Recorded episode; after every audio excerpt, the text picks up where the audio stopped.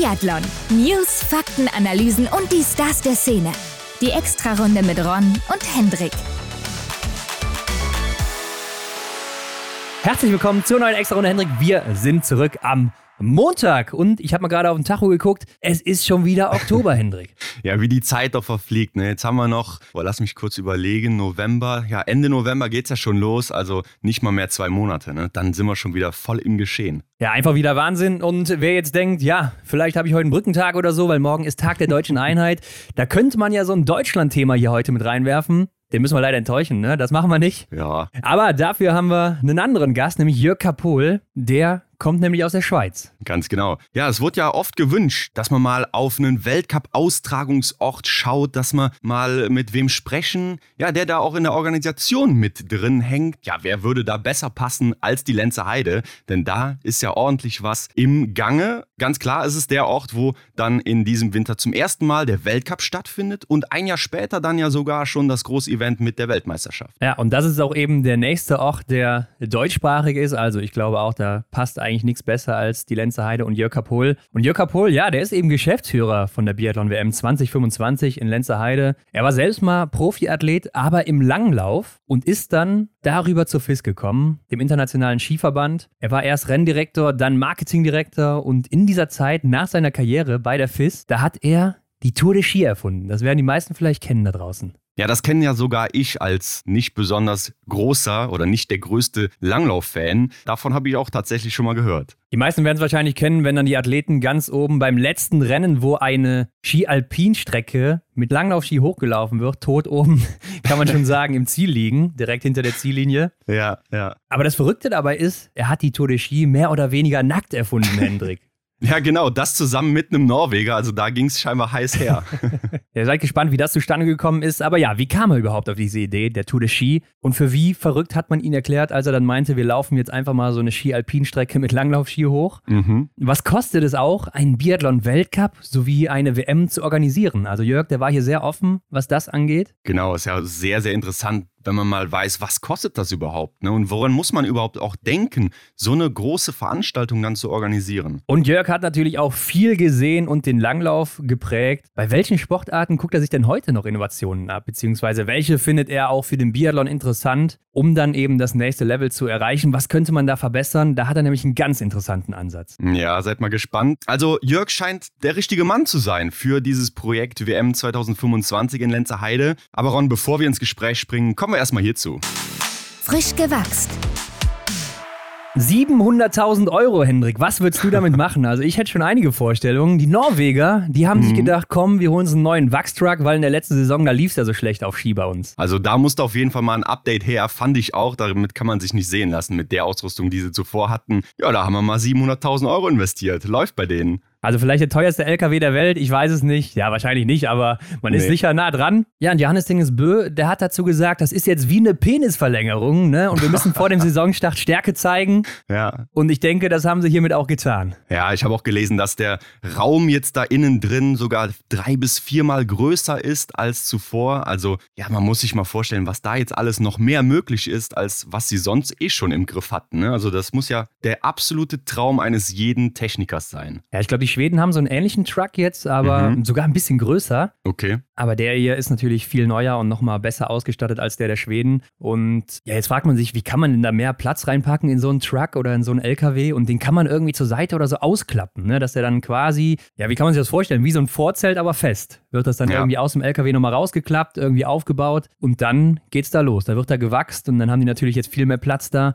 und ist wahrscheinlich dann alles nicht so stressig für die. Und das Gute ist sicher auch, dass das interessanter dann ist für Wachser in der Zukunft oder Techniker, die vielleicht Techniker werden wollen. Wenn die hören, da haben wir jetzt so einen neuen geilen Truck, ja, da habe ich auch richtig Bock, jetzt Techniker zu sein. Ja, das stimmt. Ich denke auch, das motiviert andere Leute auch dann da nochmal, ja, vielleicht zu schauen, ob nicht dieser Technikerberuf auch was für sie ist. Ja, genau, diese Funktion, wo dann dieser Raum einfach erweitert wird, das äh, kennt man vielleicht von diesen Luxus-Campingwagen, von diesen Wohnmobilen, wo dann einfach so eine Seite rausfährt. Nicht, dass ich jetzt in dem Bereich unterwegs wäre, aber ähm, hat man wahrscheinlich hier und da schon mal gesehen. Ja, ich wollte auch gerade sagen, also kommt mir jetzt nicht so bekannt vor, habe ich noch keine persönliche Erfahrung mitgemacht, aber würde ich natürlich gerne. Ja, da kann man ja sagen, der Außerirdische, der hat ein neues Raumschiff, ne? wo da die neuen ja. Raketen gefertigt werden. Also ich denke, man kann sich nicht mehr als nur festhalten. Ja, ich denke auch. Also das ist natürlich ein krasses Upgrade und wenn dann noch weniger Materialschwierigkeiten oder so in der Saison dazukommen, mhm ja, dann gute Nacht an den Rest. Also ich denke, das ist sicher kein Nachteil. Johannes Dennis Böde hat aber dann auch da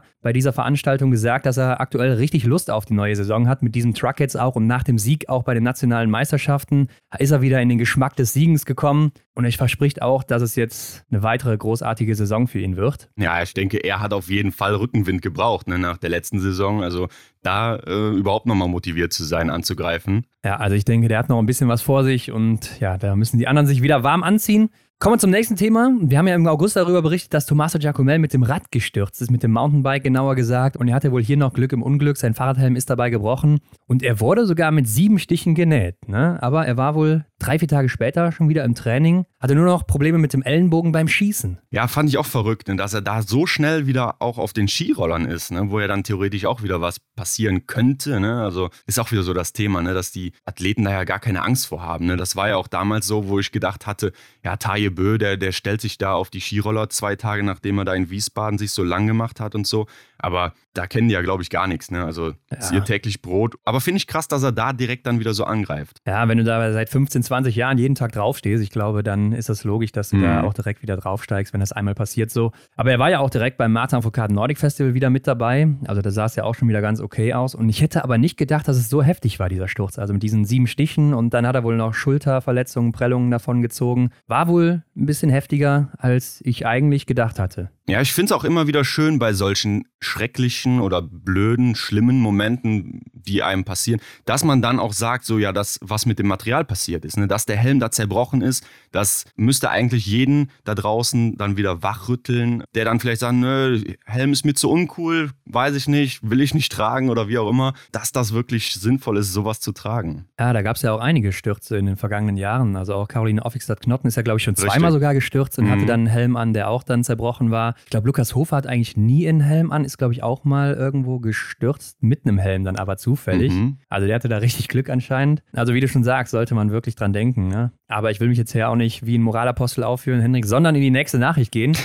Denn Lou Jean Monod, die macht hier eine Ansage. Oh yes. Die will im kommenden Winter die Top 6 angreifen, aber auch noch viel mehr. Ja, sie hat noch ein paar mehr Ziele, ne? Die hat sie aber noch gar nicht so veröffentlicht. Die hält sie jetzt aktuell noch für sich. Aber da können wir ja schon gespannt sein, ne? Also, was sie sich so vorgenommen hat. Ja, sah ja schon sehr vielversprechend aus jetzt im Sommer. Also auch läuferig scheint er ein Riesensprung gegangen zu sein bei ihr. Aber sie weiß eben auch über die Bedeutung des Sommers, dass es da eben sehr große Leistungsschwankungen gibt und deshalb kann man das nicht so überbewerten, wenn man da in guter Form ist. Vielleicht waren die anderen nicht in so guter Form und sie hatte einfach Glück Glück. Man weiß es nicht und das weiß sie eben auch. Aber sie arbeitet wohl auch an ihrer Schusstechnik. Und da haben wir ja mal geguckt, die hat ja eine unglaubliche Trefferquote erstmal und auch ja. generell schon nicht nur in der letzten Saison, sondern schon davor. Also es gibt wenige Athletinnen, die in der kurzen Zeit, in der sie wirklich da oben aktiv ist, so viele 20 Treffer schon gesetzt hat in einem Rennen. Und da schraubt sie aktuell immer noch dran, vor allen Dingen natürlich an der Schnelligkeit, denn das war immer so ein bisschen das Problem bei ihr. Also, wie du schon sagst, ne? Also läuferisch hat sie wirklich Eindruck gezeigt oder Eindruck gemacht, viel besser. Ja, schauen, wo es da noch hingeht. Ne? Also ich denke, Luft ist immer noch da, aber ich finde es auch generell, wenn man nochmal auf die Ansage zurückkommt, einfach klasse, dass mal nochmal wer da ist, der so eine Ansage überhaupt macht, oder? Ja, also finde ich auch gut. Ich denke, mit ihren weiteren Zielen wird sie wahrscheinlich auf eine WM-Medaille oder sowas blicken. Habe ich auch schon gedacht. Aber ich finde, so muss das auch sein. Ne? Also das hat mich wirklich gefreut, als ich diese Meldung da gesehen habe. Und dann habe ich mir nochmal im Datacenter ihre letzten Jahre so angeschaut. Und ja, genau so muss das doch eigentlich sein. Ne? 2021 Sechste im IBU Cup. Danach die Saison gewinnst du das Ding. Dann in der ersten Weltcup-Saison, da setzt du ein, zwei, drei Ausrufezeichen. Und dann im nächsten Winter holst du die Ärmel raus, beziehungsweise machst die Ellbogen breit und äh, versuchst dich deinem Team festzubeißen. Ne? So, so einen Charakter muss es doch öfter geben, oder? Ja, also steiler kann die Karriere eigentlich nicht ansteigen. Ne? Also das ist mustergültiger geht's Verlauf. nicht. Wie du schon sagst, ich glaube im Team festgewissen, das ist sie schon längst. Aber sie könnte wirklich eine sein. Also ich rechne echt mit ihr im nächsten Winter. Ja. Auch wenn man den Sommer nicht überbewerten darf, aber ich glaube einfach, es sah so gut aus und sie ist ja auch noch sehr jung. Also ich glaube, sie wird fit sein. Und dann ist sie vielleicht, wenn nicht im nächsten Jahr, vielleicht im übernächsten oder das Jahr darauf, eine Aspirantin für den Gesamtweltcup. Also könnte ich mir gut vorstellen, mhm. weil sie halt eben insgesamt sehr gut ausgebildet ist in allen Bereichen. Würde ich sogar mitgehen äh, mit deiner Aussage. Kann ich mir auch vorstellen, dass man die in ja, den nächsten zwei, drei, vier Jahren wahrscheinlich ähm, auch unter den Top 5 auf jeden Fall, Top 3 vielleicht sogar sieht. Also ich glaube auch, Lou Jean Monod, die bekommt noch den ein oder anderen erfolgreichen Winter, aber vielleicht in zwei Jahren oder so. Ja, wenn es so weitergeht, könnte das ganz schnell gehen, Hendrik. Aber damit gehen wir doch auch mal in das Interview mit Jörg Kapohl. Mal eine ganz andere Geschichte als sonst. Also Leute, genießt es. Jo, viel Spaß dabei. Auf die Runde. Heute bei uns zu Gast Jörg Kapohl. Hallo Jörg. Hallo. Hallo zusammen. Schon ein Riesenapplaus. ja, riesiger Applaus und das am Dienstagvormittag. Aber Jörg, erzähl uns doch mal, wo erwischen wir dich denn gerade um diese Zeit? Ich bin hier in der Arena in der Lenzer Heide. Wir haben hier ein äh, temporäres Büro in einem Container. Äh? Und da drin bin ich. Haben super schönes Wetter. Ja, die Anlage wird ja gebraucht hier ähm, regelmäßig. Also es ist ja ein Sommerstützpunkt. Also viele Teams oder vor allem die Schweizer natürlich, aber auch in Nachwuchsteams etc. Äh, wird, wird der Stützpunkt hier sehr intensiv genutzt, was ja cool ist, dass man, wenn man eine Sportanlage hat, dass da viele Sportler und, und solche, die gerne Outdoor-Aktivitäten machen, hier sind. Ja, in der Arena in Lenzerheide, da haben wir dich auch tatsächlich erwartet. Sitzt du da in deinem eigenen Büro oder ähm, wie muss man sich das vorstellen? Es ist eigentlich ein Container, wo ich drin bin. Das ist noch die temporäre Sache, die wir haben. Wir haben ja noch ein Bauprojekt, aber mhm. da kommen wir später noch dazu. Aber äh, jetzt sind diese Lösungen hier. Wo, ähm, man hört vielleicht auch im Hintergrund, sind Kinder hier am Trainieren um das Haus. Also ich habe immer Aktivitäten rum, bin mitten im, fast mitten im Stadion in dem Sinn oder am Rand vom Stadion und ähm, bekomme viel mit, was eben, wie gesagt, was so das ganze Jahr hier oben läuft. Und ich bin sicher, äh, sag mal, im Schnitt drei, vier Tage hier pro Woche jetzt schon. Ja, also ist dann so ein Container, wie man vielleicht von der Baustelle kennt, vielleicht sogar zwei genau. zusammen und der gehört nur dir? Nicht mir, wir sind hier mehrere, es kommen auch immer wieder Leute rein, ah, okay. also solche, die temporär reinkommen, bei uns mitarbeiten oder ähm, andere Chargen von anderen Funktionen natürlich, die hierher kommen. Also es ist ähm, wie ein Baby am Bau, man lebt in dem Sinne, man ja. hat ja diese Projekte jetzt und die muss man jetzt zusammenpflastern, damit das gut kommt. Aber ähm, ich denke, wir haben ein Team mit, mit guten Erfahrungen. Auch man hat ja noch nie einen Biathlon-Weltcup in dem mhm. Sinn gemacht. Man hat diverse andere Biathlon-Events gemacht auf tieferem Level oder mit Jugendbewerben. Und jetzt kommt es ähm, halt zum ersten Biathlon-Weltcup in der Schweiz. Und da hast du ja nicht einfach das automatisch das Team bereit, das schon mal zehnmal Weltcup gemacht hat im Biathlon, ja. sondern vielleicht in anderen Veranstaltungen viele Erfa äh, Erfahrungen haben und die haben wir zusammengewürfelt von der Region und das ist, äh, ich denke, wirklich jetzt ein schlagkräftiges Team. Aber wir müssen ja also auch zeigen, was wir können. Mhm. Ja, klar. Das sind jetzt, glaube heute ist glaube genau 100 Tage. Da geht es noch bis zum Biathlon-Weltcup. Von dem her, na, ist eine coole Sache, wenn du was das erste Mal machen kannst. Weil äh, Ah, es ist hier, wie soll ich sagen, nicht, dass ich das negativ sage, aber hier kann man auch richtig fällen. Es ist nicht nur ein bisschen feilen. Wenn du zehnmal was gemacht hast, bist du am Feilen. Und hier ist man wirklich noch äh, Woodstock-mäßig zwischendurch unterwegs, auch weil man hat es aber noch nie gemacht. Und das andere ist, ich glaube, das ist das erste Heimspiel für die Schweizer Biathleten. Das gab es einfach noch nie. Es gab noch nie ein, ein, Heimpublikum in dem Sinn. Und es hat schon immer der Link auch, wie können wir Biathlon in der Schweiz noch populärer machen oder wie entwickelt man diese Nische, wo es heute noch ist. Wie können wir das entwickeln? Hilft sicher, dass ähm, der Lukas und seine Mannschaft in dem Sinne erfolgreich unterwegs ist, dass das einfach kommuniziert wird über den Sport natürlich und natürlich, dass du, wie gesagt, das erste Mal solche Heim-Events hast und Heimruns hast, wo, wo da stattfinden. Das ist auf jeden Fall schon eine sehr schöne Einleitung hier von dir. Sind heiße Stichpunkte, die wir hier in der Folge noch mit dir behandeln wollen. Aber bevor wir darauf eingehen, wollen wir auch ein bisschen was über deine Person erfahren. Und wir haben vorab mal gelesen, dass du selbst auch mal Profi-Langläufer warst. Erzähl uns doch mal, wie bist du überhaupt so zu diesem Sport gekommen? Also einerseits haben wir vielleicht Wintersport. Ich bin aufgewachsen, nicht mal so weit weg von der Lenserei, das nennt sich Chur ähm, ist 20 oder 15 Kilometer sogar von der Lenzerheide weg. Sagen wir, Im Wintersport bin ich natürlich durch meine Eltern gekommen. Oder vielleicht am Anfang zum Skifahren, aber auch dann zum Langlaufen. Ja, wie so ist. Und manchmal hattest du in der Schule Wettkämpfe und dann bin ich da die ersten Wettkämpfe gegangen, dann kam es irgendwo in einen Skiclub und dann habe ich zu der Zeit eigentlich noch Fußball gespielt oder mehr mhm. im Tor. Und dann war, war ich im Langlauf oder im Skiclub und ich hatte wahrscheinlich einfach meine besseren Kollegen im Skiclub. Und darum bin ich halt im Skiclub geblieben und nicht mhm. beim Fußballclub. Das ist eigentlich der Hauptgrund. Und äh, eben wie du halt eine Gruppe, wir waren eine Gruppe von, von gleichaltrigen Jungs primär in der Zeit und äh, ja, da ging es halt immer weiter und man ist eine Stufe nach hochgekommen und so kam ich in den Sport hinein und dann lief das relativ gut eine Weile auch und kam dann in den Juniorenkader und dann äh, Seniormannschaft, dann war dann Calgary Olympische Spiele, waren wir Vierte auch dabei in der Staffel. So ging das dann irgendwo dahin, aber Sportkarriere ist eben ein gewisser Zeitpunkt im Leben, wo ich fand, jetzt muss man dann wieder mal was anderes machen oder ich habe immer dazwischen auch noch ein gewisses Studium gemacht, so zwischendurch. und wollten das fertig machen, habe ihnen geholfen mit Stützpunkt aufarbeiten für den Nach Nachwuchsbereich, also die ersten Stützpunkte in Graubünden, die man eigentlich von der Finanzierung her, aber auch von, von Trainertätigkeiten gemacht hat und kam dann via Tourismus in Veranstaltungen hinein in dem Sinn. Ja, jetzt ähm, hast du ja echt auch viel erlebt in deiner Zeit als Langläufer. Ne? Du warst, wie du schon gesagt hast, so Weltcup-Athlet, bist bei Olympia sogar gestartet. Ähm, wie blickst du heute auch auf deine Karriere zurück? Ja, also es wie gesagt, ich bin einfach da reingekommen. Ich glaube, wenn du 19, 20 bist und du warst an der Junior-WM, wir haben da auch eine Medaille gemacht, auch bei den Junior-Weltmeisterschaft so um 84, dann denkst du schon, ja, da war 84, 88 das Calgary Olympische Spiele und ich denke, für, für jeden, der in dem Alter, wenn du Sport machst, ist sagen, die Spiele ist irgendwo das Ziel, dahin zu kommen oder sich zu qualifizieren mal das ging mir dann eben in der Zeit, eben war, habe, bin ich dann umgesiedelt in Engadin, da waren auch andere Kollegen da, wieder Andi Grünfelder, Chacho Guidon, dazu mal die besten Schweizer Langläufer und konnte eigentlich mit denen immer wieder trainieren auch und habe gesehen, ja, die sind Stufen vor mir, sind auch ein paar Jahre älter als ich, aber ähm, dann, wenn du mit dem Besten trainieren kannst, war es eine Art so ein erster Stützpunkt schon, oder? Da hat eine gute Kollegschaft auch natürlich und, und eben zu der Zeit warst du mit der Mannschaft wegkämpfen, warst du sicher ein halbes Jahr auch schon mit ihnen eigentlich unterwegs ja, es ging eigentlich relativ gut bis so 88 von der Entwicklung her. 89 eigentlich auch noch. Ich hatte dann aber einen Unfall, ich habe eine Niere mhm. verloren. Mhm. Bin mit Langlaufski eigentlich auf einen Stein gefallen, da musste man mehr eine Niere entfernen. Okay. Und das hat sich eigentlich aber gut erholt, aber es ging halt dann irgendein Jahr brauchte dann wieder, bis sich die Niere daran gewöhnt hat, jetzt für zwei zu arbeiten.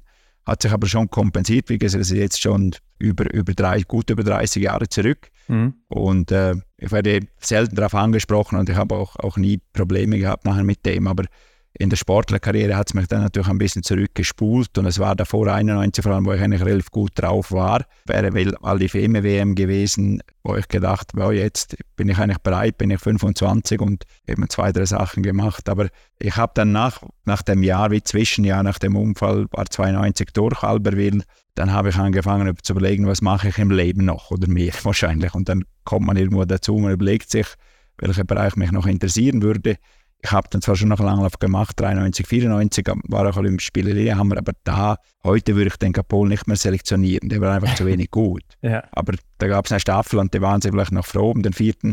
Also von dem her war ich auch in Lillehammer, aber nicht wirklich, wirklich fit genug und nach 94 habe ich gesagt, jetzt ist und für den Sportler bist du zu wenig, nicht mehr hundertprozentig, sondern nur noch 95 Prozent. Du hast andere Interessen. Und da habe ich eigentlich gesagt, ich, ich höre jetzt auf. Und es war eine schöne Zeit, wirklich eine schöne Zeit. Das war das, das, was du machen wolltest zu der Zeit. Ging ja eigentlich dann derzeit auch nicht wirklich um Geld, sondern das, wo man einfach halt Lust und größte Lust hatte. Und das durfte ich machen, diese mhm. Zeit. Wie war das dann für dich, als du den Schlussstrich für dich formuliert hast? Ist sie dann die Zeit schwer gefallen? ich hatte irgendwo gleich eine andere Aufgabe. Ich glaube, es ist schon wichtig im Sport, du lebst ja mit, mit sag mal, Passion, Emotionen und, und alles, was dir eigentlich gefällt. Und ich glaube, wenn du dann wie keine neue Aufgabe hast, die, die wieder Emotionen weckt oder wieder Freude macht, dann ist das wahrscheinlich schon schwierig. Ich glaube, du musst schon wissen, was du nahe kommst. Ich habe während der Sportler immer ein gewisses Fernstudium betrieben und es war auch für, also ich als Person, für mich fand das gut oder meine Birne wurde ein bisschen anders ge geschult in dem Sinne auch oder gefordert und ich war auch immer an den Prüfungen. Das war eigentlich schon gut, wie es gelaufen ist für mich. Aber in dem Moment wusste ich, ich bin nicht mehr der Sportler, wie ich sein sollte, um weiterzugehen. Und dann überlegst du dir, ja, jetzt ist der right Zeitpunkt, Motivation, was anderes auch zu machen. Eben die Entwicklung jetzt 93, 94 war vielleicht auch nicht so. Wenn es, wenn vielleicht bessere Regierungen, das hängt dann schon in dem Alter, überlegst du ja schon, wo komme ich noch hin? Bin ich jetzt einfach in der Mitte von der Rangliste? ist das genügend gerügt, dass es vielleicht am Anfang du 21 bist, bist mal froh, du bist in der Mitte, aber mit 26, 27 willst eigentlich entweder siehst du den Potenzial nach oben, aber es hat dann irgendwo nur wenige, fast wenige Ausreisen nach oben gegeben und war eigentlich immer im Mittelfeldplatz, gell? Und dann kam vielleicht die Motivation, aber ich hatte dann das Glück, wirklich einen weiteren Stuhl noch zu machen, wo ich, wo ich Interesse hatte, eben Aufgaben zu machen im Aufbau, wo, wo mich irgendwo begeistert hat, mit Jugendlichen zu arbeiten nach der Ausbildung im Marketing bin ich dann irgendwo in den Tourismus gekommen. Aber es war jedes Mal, ich bin da reingerutscht, aber es war wie eine Motivation und es war dann, dann der Fokus auf der Aufgabe mehr und ich habe mich getraut, ja, ich würde jetzt auch noch gern Sport machen. Also ich habe immer noch, bewege mich jetzt noch gern, aber es ist natürlich mhm. eine andere. Es ist ein bisschen Schwitzen und, und Ausgleich. Ja. Aber das ist eigentlich relativ schnell gegangen und ich, ich hatte nicht die Zeit, ja, ich würde jetzt gern, ja. sondern es war eigentlich die Herausforderung vom Moment Trotzdem durfte ich noch Sport machen, aber es war irgendwo für mich das Kapitel Spitzensport war ich mit der Zeit war wie getätigt und es ist dann wie ein neues Buch oder ein neues Kapitel gekommen in meinem Leben und In dem hatte ich das Glück, dass ich immer wieder neue Kapitel hatte und nicht irgendwo wieder zurücklesen musste, was war denn vorher, sondern es war spannend, in dem Sinne das Buch weiter, weiterzugehen. Mhm. Aber es ist, glaube ich, schon für alle Sportler, also wenn du aufhörst, du musst es irgendwo finden vielleicht zuerst, wenn du das nicht weißt. Und ich hoffe für alle, die das finden, können in dem Sinn, damit sie auch viel Freude im, das Leben ist nicht fertig, wenn du Sportlerkarriere fertig ist. Das ist ja nur ein Teil und ein Sportlerkarriere ist nun mal ein, ein, Zyklus, der relativ schnell mal fertig ist, wenn man auf das Leben betrachtet, gell? Ja. Und dann musst du auch Freude haben, was anderes zu machen, glaube ich. Das ist, oder die Aufgaben finden, wo die Freude machen, weil dann hast du Befriedigung und, und hast, ist anders sicher, aber andere Emotionen. Und ich finde es, wenn ich heute sage, Kapol, du müsstest wieder Spitzensportler machen, würde ich sagen, das ist ein bisschen einseitig. Da trainierst du ja nur und schläfst und isst, oder? Hauptsächlich. Ja, klar. Äh, zu dem her würde ich heute sagen, es ist, mein Leben ist noch viel vielseitiger geworden. Zu der Zeit wollte ich aber auch nicht mhm. was anderes. Heute würde ich sagen, das ist, also jetzt möchte ich nicht mehr heute, auch wenn ich es könnte, würde ich sagen, das ist ja ein bisschen monoton da, was ihr macht. Mhm.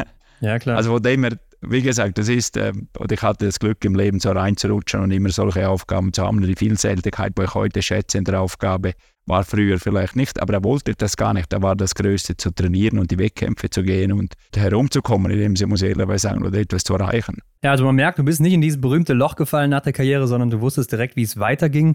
Und du warst ja dann später auch bei der FIS tätig, aber du hast jetzt eben schon angedeutet, du warst noch im Tourismus unterwegs. Was hattest du vorher noch für Stationen? Ja, da war ich, nachher war ich fünf Jahre Tourismusdirektor in Silvaplana. Da bin ich eigentlich mit fernen Veranstaltungen in Kontakt gekommen. Das war der Zeit 96 bis 2002.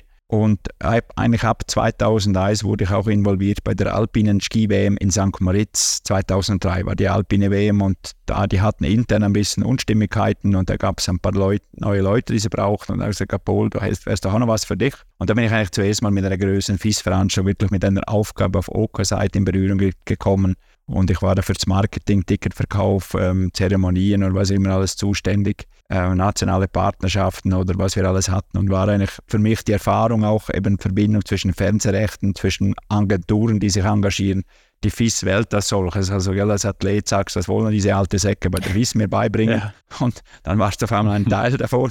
Ähm, und nachher eben von dort wurde ich eigentlich gefragt, ob ich Interesse hätte, zur FIS zu arbeiten. Ich hätte dann noch zwei, drei andere Operationen gehabt. Ich hätte Tourismus zurückkehren können. Und da kam die FIS mit dieser Anfrage bezüglich indirekter Langlauf, weil da wurde jemand pensioniert. Ja, ich, ich habe dann gefragt, was ist überhaupt das Jobprofil von der Aufgabe? Und äh, fand dann irgendwie das noch spannend und so bin ich halt zur FIS gekommen und bin dann neun Jahre war ich Renndirektor bei der FIS nach beim Marketing zuerst rechter Verkauf und nachher äh, sechs Jahre Marketingchef bis vor gut einem Jahr. Und ich glaube, was man mit dir so als erstes bei der FIS auch in Verbindung bringt, ist natürlich die Tour de Ski. Ne? Die hast du nämlich erfunden und das wohl bei einem Saunagang, wie wir gelesen haben. Also erzähl mal, wie kam es denn dazu?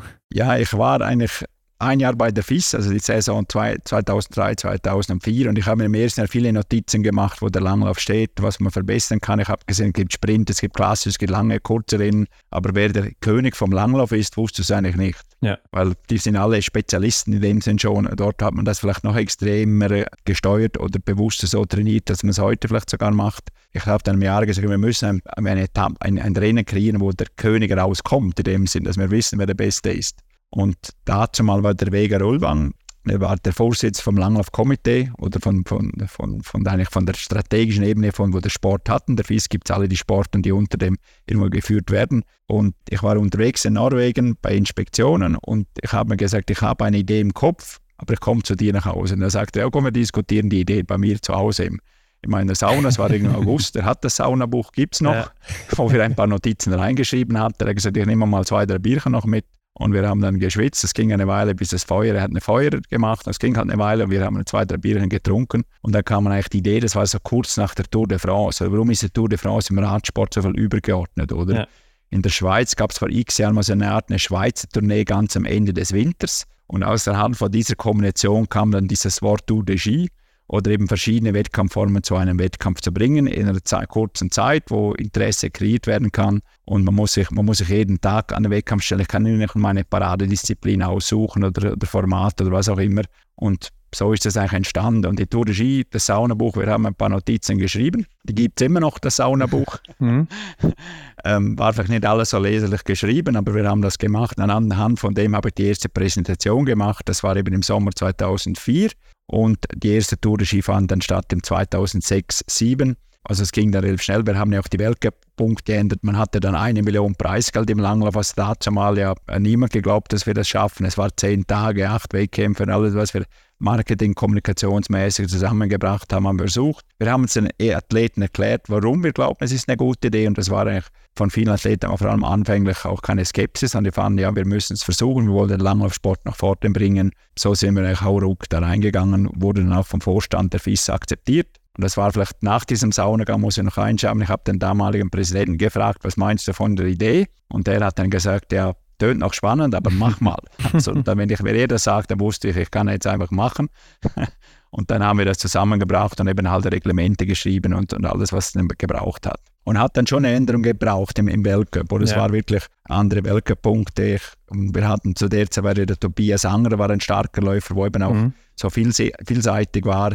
Und ein paar Läufer wussten wir, die, die, sind vielleicht, die sprechen gut auf den Wettkampf an und können uns Gutes transportieren. Und du musst noch wissen, das kam dann auch dazu, da kam diese Alpe Cermis, ist ein bisschen später dazugekommen, war dann bei der ersten Einführung schon dabei. Ja. Es gab am Abend davor, jetzt noch eine kleine Anekdote, wurde diskutiert, ob wir da Fälle unter die Ski legen und dann springen wir hoch. Und wir hatten da das erste Mal so wie eine Art einen Riesensalon gesteckt, also zickzack kurz wie in einem Pass.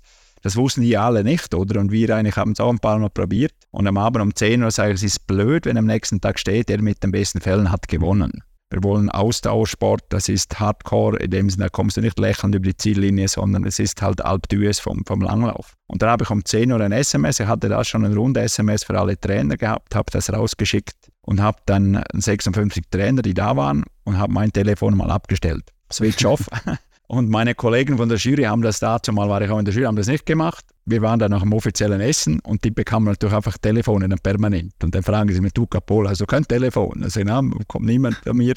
Ich habe ihnen nicht gesagt, dass mein Telefon nicht läuft, gell? Mhm. oder nicht mehr an ist. Und äh, nach einer Stunde sind die alle wieder zurückgekommen und haben mir gesagt, du, die waren nicht zufrieden, aber ja, ist jetzt irgendwo gelöst. Wir haben es eben beigebracht, dass es eben keine Fälle erlaubt, sonst Disqualifikation steht nirgends im Reglement. Das ist einfach so.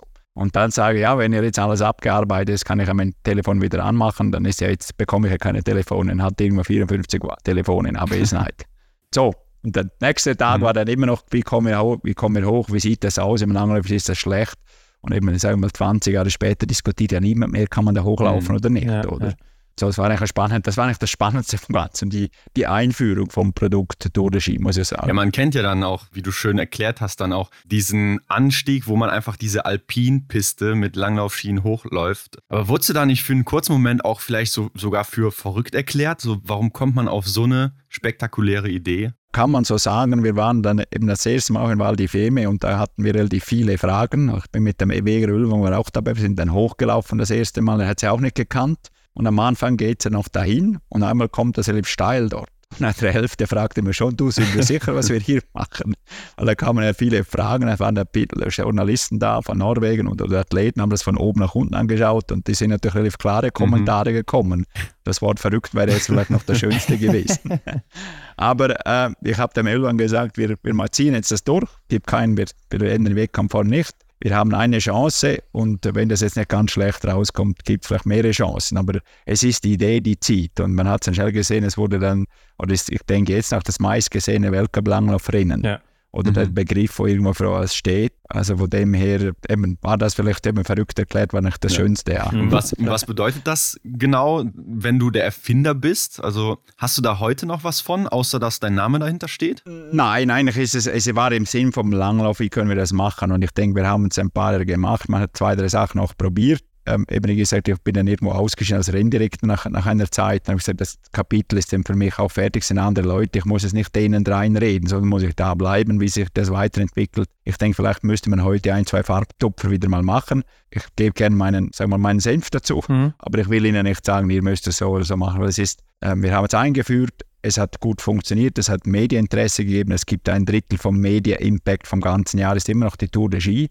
Also wenn man sagt, wer mitmacht oder Athleten, die vielleicht ein Jahr sagen, ich habe eine WM oder Olympische Spiele, ich laufe nicht Tour de Ski, gibt es immer. Es gibt andere, die laufen mit und gewinnen Tour de Ski und gewinnen Medaillen in Olympischen Spielen. Also es gibt wahrscheinlich beide Varianten, aber es ist, der Winter ist kurz und es gibt ein paar Momente, wo man Promotion machen kann und von dem her, es braucht vielleicht ein, zwei Farbtupfer wieder. Und es gab solche, die hatten der Anfang sagt, Cortina nach Doblach, das war eine andere Geschichte, das war Langlauf durch ein schönes Gebiet, alte Terrasse vom, vom Zug, durch zwei Tunnels durch Das war Langlauf von der anderen Art. Da zeigst du ja nicht die Masse, aber du zeigst, wo machst du Langlauf, Dolomiten mittendrin. Waren einfach Geschichten, die man schreibt. Oder? Und dort haben mir auch alle gesagt, wie läuft das Rennen. Und dann ist es trotzdem anders gelaufen. Also ich habe immer wieder solche so Leute, die haben mir erklärt, was geschieht. Und das auch immer, wir haben es noch nie gemacht. Ich will nicht, nicht ich glaube, ich habe eine Idee, aber ich will es nie vorschreiben. Aber es gibt dann halt immer viele Experten. Ist auch gut so, aber manchmal werden auch die Experten umgestimmt nachher. Äh, hast du da auch monetär heute nichts mehr von? Also irgendwie Rechte oder so, die du da ja, hast? Nein, nein, nee? nein, ich habe keine Rechte okay. davon. Nein, nein, keine. Ja, schade. Kein Gewinn und kein.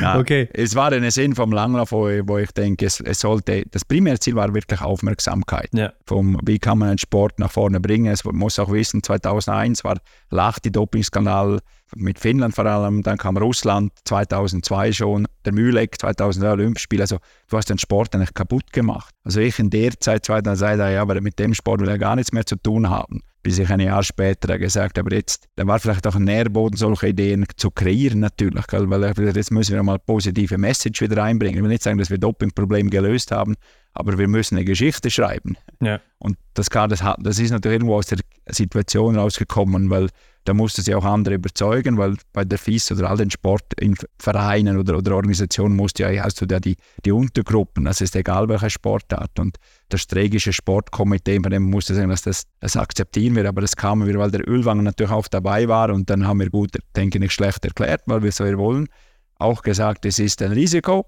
also wir haben es auch noch nie gemacht, aber ein Risiko, das sich das vielleicht lohnt auch. Ja, aber ich könnte mir ja vorstellen, das ist schon so eine Art Lebenswerk auch für dich, oder? Auf das man auch sicher stolz ist. Also was bedeutet dir das auch persönlich? Nee, es ist, es ist cool, wie es sich entwickelt hat. Eben, wir waren, er hatte auch zwei, drei Fragezeichen. Also wir waren, wir haben schon daran geglaubt, das musste ja bei der Idee, ja. sonst ist es auch nicht gut. Aber wie es dann wirklich ist, war dann, war dann, war dann cool, weil es war dann der, eben der Tobi Anger hat die erste Tour Regie gewonnen. Das war in Deutschland eine große Geschichte. Es waren super Quoten dann gleich da. Ja. Also du hast irgendwo gesehen, was erreichst du mit dem, oder? Und es wurde dann irgendwo wieder von dieser Tour de Ski, vor allem Alpe Cermis, wurde, wurde gesprochen. Und es kam dann in der Schweiz, muss ich sagen, der Dario Coloni dazu, der kam der Peter Nordruck, die kamen, die sind ja gleich Alter, die kamen ein paar Jahre dazu, ja, später dazu. Und diese waren dann als Duell gleich da. Und es wurde lange wurde populär. Ein Teil sicher war die Tour de Ski, weil es war kompakt und zehn Tage Weihnachten, Neujahr hatten die Leute Zeit, das mitzubekommen. Also wenn du das über eine Saison verfolgst, über 14, 15 Wochenende, gell? Mhm. Und das hat geholfen, denke ich schon. Ich habe es am Beispiel Schweiz jetzt natürlich direkt gesehen, also auch an anderen Ländern. Oder wenn, wenn, wenn eine Kalla gewonnen hat, das war der erste größere Erfolg, Tour de Ski, die wurde empfangen am Flughafen. Also waren die Quoten in Schweden groß. Ja. Also ich habe da schnell natürlich geschaut, wie viel aufmerksam ist. Und einer der ersten primären Faktoren sind doch Medienquoten. Und dann hast du schon gesehen, wie sich der Sportler das entwickelt hat. Und wenn man sagt, schnell mal, der hat das so viel mal gewonnen, oder? Also von dem her macht, hat mir das Freude gemacht, das ist richtig. Auch jetzt noch steht für das. Aber äh, wie gesagt, das war, dann haben wir das gemacht. Und ich auch da, ich schaue nicht immer wieder zurück zur Tour de Ski. Ich verfolge es, das ist richtig.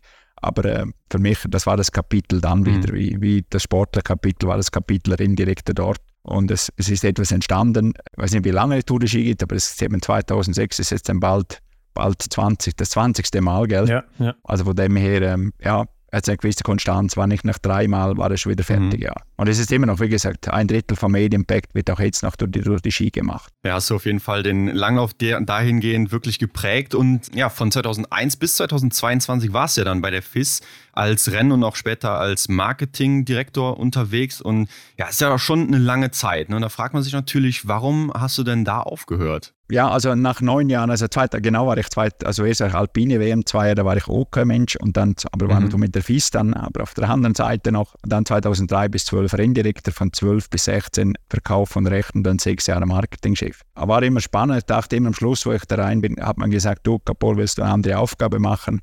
Und ich fand, jetzt war wieder gut, ein neues, wie ein neues Kapitel, auch ein Unterkapitel vielleicht zu machen, mhm. wo ich wieder anders, was mich auch interessiert. Fand ich es immer spannend und fand es auch für mich gut, als Person wieder neu gefordert zu werden. War eigentlich bis vor gut einem Jahr da. Die FIS hat ja 2021 einen neuen einen Präsidenten bekommen. Ich kenne den Herrn Elias schon, schon x Jahre, muss ich sagen. Also ich kannte nicht, dass er Präsident ist. Ich sehe auch, er hat auch mit seinem Manifesto, was er gemacht hat, er hat mich zu dazu mal gefragt, was ich dazu meine. Also haben andere, andere Kandidaten auch gemacht. Hat auch viel übernommen in der Zeit. Oder mit, vielleicht hat er die Inputs natürlich auch anders noch gesammelt. Aber ähm, ähm, ich fand, mit ihm kann man viel bewegen. Er wurde dann auch klar gewählt, kann man auch sagen, hat eine gute Kampagne gemacht. Ich denke jetzt einfach, von der Seite der FIS ist, habe ich ihm dann erklärt, bei einem Sportverband ist wichtig, dass du deine größten sieben, acht Kollegen, das sind Verbände, bei dir hast, weil die musst du überzeugen mit deinen Ideen, weil das sind die, die an 80, 90 oder sogar noch mehr Prozent vom Weltcup austragen. Das sind die stärksten Wintersportverbände, egal jetzt welche Sportart.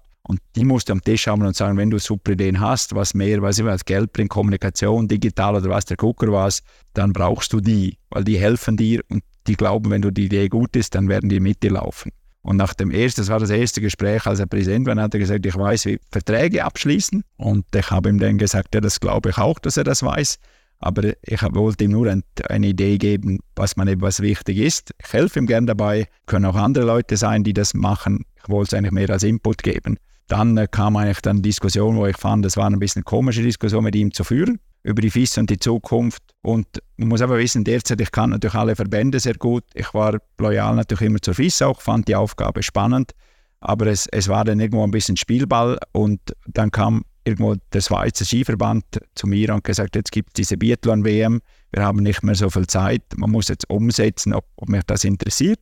Und dann war es vielleicht für mich der richtige Zeitpunkt zu sagen, FIS, das habe ich jetzt auch wieder gut gesehen und gehe im Fröhlichen in dem Sinne und hatte gute Stimmung bis zum Schluss. Und, aber jetzt gibt es ein Projekt, wo man, wo man in der Schweiz dem noch nie gemacht hat und, und da kann man wieder, ich sage mal auch, eben wie vorher gesagt, da kann man fällen und da kann man was bewegen und ich sehe die Entwicklung vom Sport und ich, ich habe Biathlon immer verfolgt, in dem Sinne verfolge alle Wintersportarten und ich kenne die Leute auch, die viele von denen schon x Jahren und fand schon das Drama vom Biathlon mit dem Schießen bekommt sehr gut rüber, vor allem was fernsehtauglich ja. ist. Und auch ich sehe die Atmosphäre im Stadion, das habe ich alles vorher schon gewusst, natürlich, und fand das, wo, wo, wo der Schweizer Biathlon mit der Nische, wo es steckt, dass man wirklich hier sehr, extrem viel Potenzial hat, wo es schön ist, was so zu durchzuführen, weil es gibt es nicht oft, wieder Nummer eins zu, Nummer eins zu schreiben. Eben, ich war weg lange in der Position, ich war auch lange weg, gesagt, ich bin nicht so weit aufgewachsen von Lenzerheide. Trotzdem, wenn du Verbandsmensch bist, denkst du ein bisschen anders,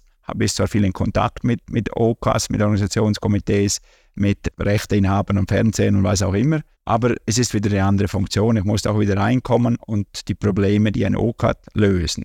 Aber die, die Vision, die ich sehe, oder sagen wir, die Treibkraft ist nicht zu sagen, was können wir mit dem Sport in der Schweiz, mit dem Heimspiel hier erreichen, jetzt auf der großen Bühne mit Weltcup, sprich nach die Weltmeisterschaft. Also einfach was zu bewegen wieder, was, was mir natürlich gefällt. Und auch wenn man jetzt sagt, ist das gut oder schlecht, man muss jetzt einfach, man hat auch nicht mehr die Zeit, man muss jetzt einfach gehen, in dem Sinn, man muss laufen. Und ich habe gerne die Situation, wo ich weiß, es ist Druck hier und ähm, ja, man erfüllt vielleicht das erste Mal alles perfekt, aber man will ja liefern, in dem Sinne trotzdem, man will auch ein Signal nach 25 geben, dass Lenz Reide auch längerfristig immer wieder gerne dabei ist beim Weltcup. Dazu musst du auch irgendwo einen guten Event natürlich auch liefern können. Klar, jetzt ist das schon ein Jahr her, ne? seitdem du jetzt eben CEO, also Geschäftsführer der Biathlon-WM 2025 in Lenzerheide bist. Aber was heißt das jetzt genau? Was sind denn auch so deine Aufgaben? Wie kann man sich auch so deinen Alltag jetzt vorstellen? Ja, also am Anfang, also es, es gab natürlich schon Leute, die haben Biathlon-Events organisiert. Ich war nicht der Erste, der das gemacht hat. Und es gab diverse Veranstaltungen. Es war vor allem im Sport sehr viel Wissen da, weil wenn du ein paar Mal Events machst, auf, egal auf welchem Level, es muss ja funktionieren, in dem Sinn wirklich gut vorbereitet.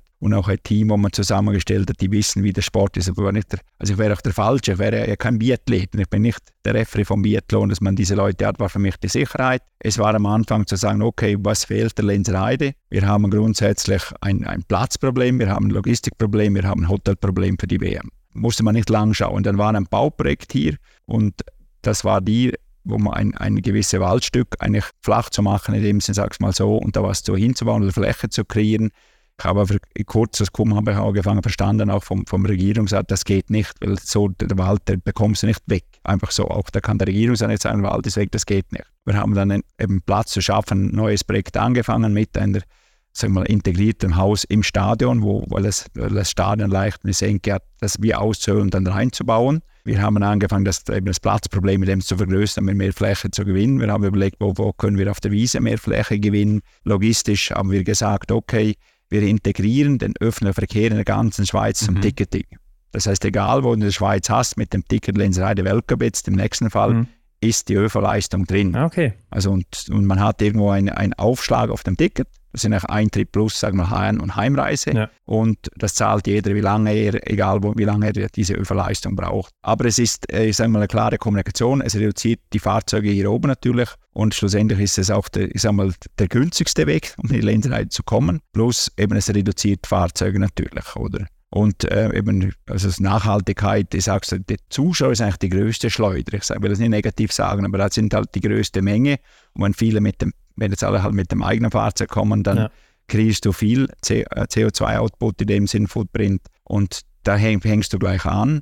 In der Schweiz, sage ich mal, wo wir ein gutes System haben, es muss natürlich auch die Grundlage, die da steht, wo natürlich noch aufgestockt wird, weil die Lenserei erreichst du nur mit dem Bus und nicht mit dem Zug. Was ergänzen wird, wird zusätzliche Busse in der Region haben, zusätzliche Busse sei cool oder auch von der Südseite her. Aber wir müssen es jetzt auch machen. Wir haben jetzt mal die Message klar gegeben, inklusive ÖVK keine Parkplätze vor Ort. Also früher oder später musst du in einen Shuttlebus steigen oder in einen, in einen Bus. Und wir hoffen, dass wir möglichst viel gewinnen können, früh das zu machen, um diese Nachhaltigkeit auch schlussendlich zu leben und zu erreichen und Zuschauer das mitmachen. Auch nachher ähm, heißt, wenn die gehen, dass wir irgendwann natürlich so viel Aktivität haben vor und nach dem Wettkampf, dass du sagst als Zuschauer, es gibt nur nur eine Wurst und ein Bier, äh, dass irgendwo die Unterhaltung soweit bereit sein muss, vor dem Wettkampf schon und auch nach dem Wettkampf natürlich. Wir haben uns schon gedacht, dass ihr da noch ordentlich was zu tun hattet, gerade in Lenzerheide dann. Aber lass uns noch mal gerade über die Erwartungen sprechen, die man dann an dich und deine Position hat. Ja, also man, man hat natürlich irgendwo ein, ein Komitee zusammengestellt, wo, wo wir irgendwo einzelne Bereiche,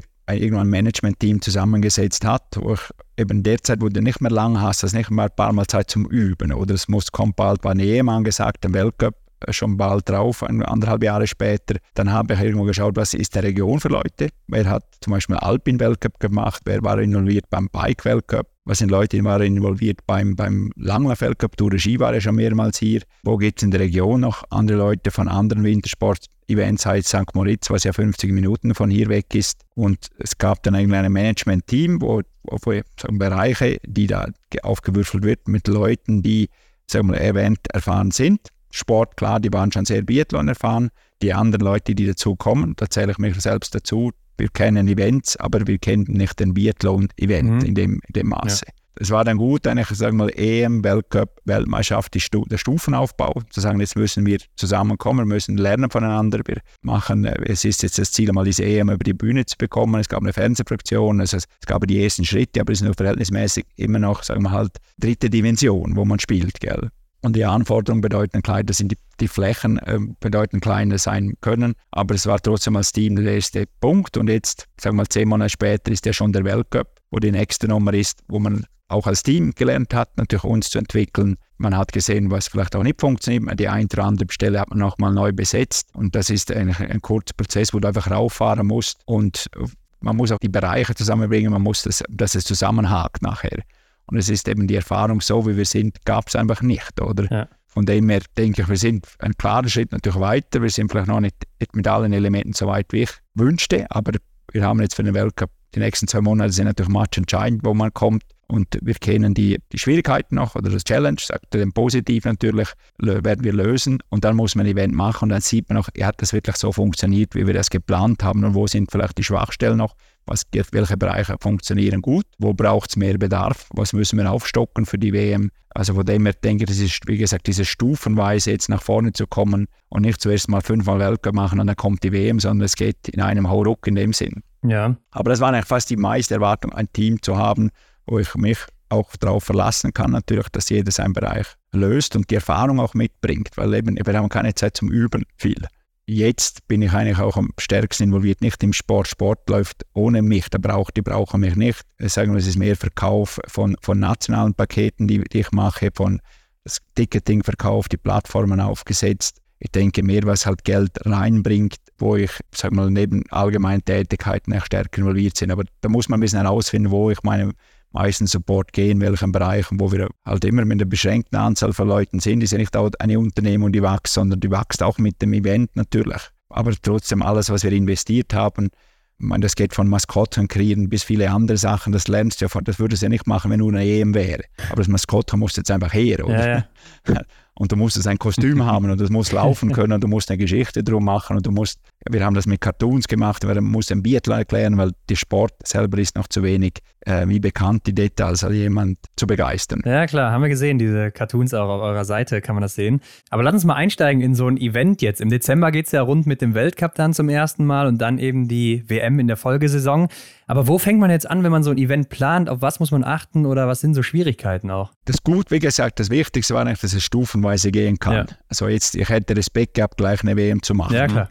das wäre fast nicht, was wäre wär auch nicht gesund gewesen. Also hätte ich selber gesagt, ich weiß nicht, ob das die richtige Aufgabe ist so. Aber äh, in dem Sinn, du musst, ich sage mal so, die Struktur haben, wie du dich aufstellst. Und ich sage, bei einer WM musst du immer daran denken, hätten wir für die WM auch nicht gebraucht. Wir haben sie ein bisschen übergroß gemacht, die Struktur, weil du fängst schon an, ein bisschen an den nächsten Event zu denken, auch wenn es vielleicht ein bisschen umständlicher war in der ersten Phase und es wäre einfacher gegangen, weil du hättest viel schlanker arbeiten können, du hättest gewisse Sachen noch gar nicht weggelassen hast du schon gesagt, dass wir fangen WM-Gedanken gut an. Aber es ist vielleicht nicht immer einfach zu sagen, wie viel investieren kann. Es ist auch am wenigsten Geld natürlich bei dem dran.